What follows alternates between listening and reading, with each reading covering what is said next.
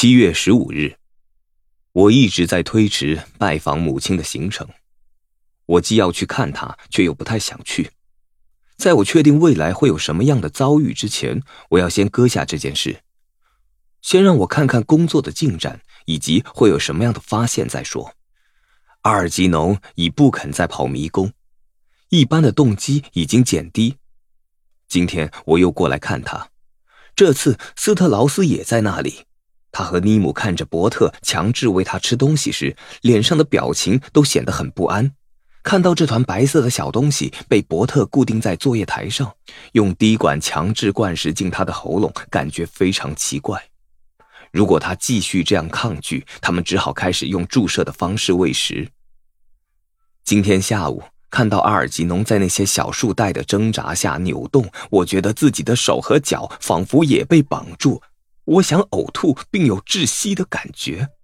我必须赶紧到实验室外呼吸新鲜空气。我一定得停止把他和自己联想在一起。我去莫里酒吧喝了几杯，然后打电话给费伊。我们四处逛了一下。费伊气我不再和他出去跳舞。昨晚他对我发脾气，并丢下我不管。他对我的工作毫无所知，也没有丝毫兴趣。当我试着向他解释时，他也毫不掩饰他的厌烦。他就是不能忍受乏味的东西，我也很难责怪他。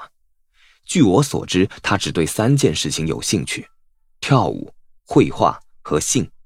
而我们真正有共同兴趣的东西也只有性。我想让他对我的工作产生兴趣，可说是十分愚蠢的事。所以他抛下我自己去跳舞。